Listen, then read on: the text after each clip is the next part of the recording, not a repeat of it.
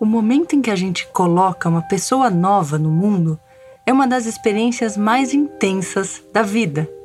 Mas infelizmente, ainda existe um certo tabu que impede muitas mulheres de contar e de refletir sobre o ato de parir. Às vezes é porque a gente idealiza muito uma coisa e na hora costuma acontecer outra. Ou então porque outras pessoas, tradições e pressões tentam impor pra gente uma versão dos fatos. Mas o fato é que cada mulher tem uma história única e que merece muito ser ouvida.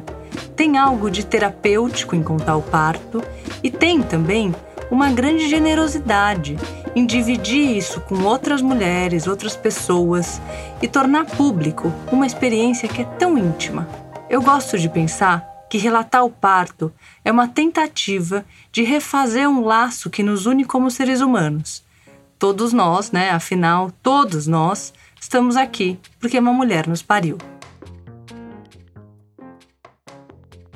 O Parir encerra aqui a primeira temporada. Foi um prazer enorme poder escutar tantas mulheres, me conectar com cada uma e me emocionar com cada história. Enquanto eu gravo esse recado, eu tô arrepiada de lembrar de todos os momentos que a gente viveu juntas. Foram 26 episódios, 26 mulheres, 26 partos. Eu agradeço muito a você que acompanhou o Pari até aqui. E eu agradeço também a Sofia, a Carol, a Letícia, a Cibele, a Roberta, a Lígia, Luísa, Josefina, Betina, Luísa, a Ive, a Tati, a Ana, a Thaísa, a Marina, a Rízia, a Heloísa, a Paula, a Mariana, a Tânia, a Sofia, a Paula, a Maria Caroline, a Helena, a Rejane e a Bárbara. E eu quero agradecer também outras mulheres que me contaram o seu relato, mas que por questões técnicas acabaram não virando episódios do Parir. Bom, eu sou a Ana Bonomi.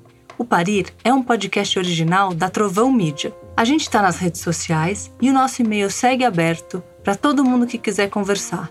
É só escrever para o oi@trovãomedia.com.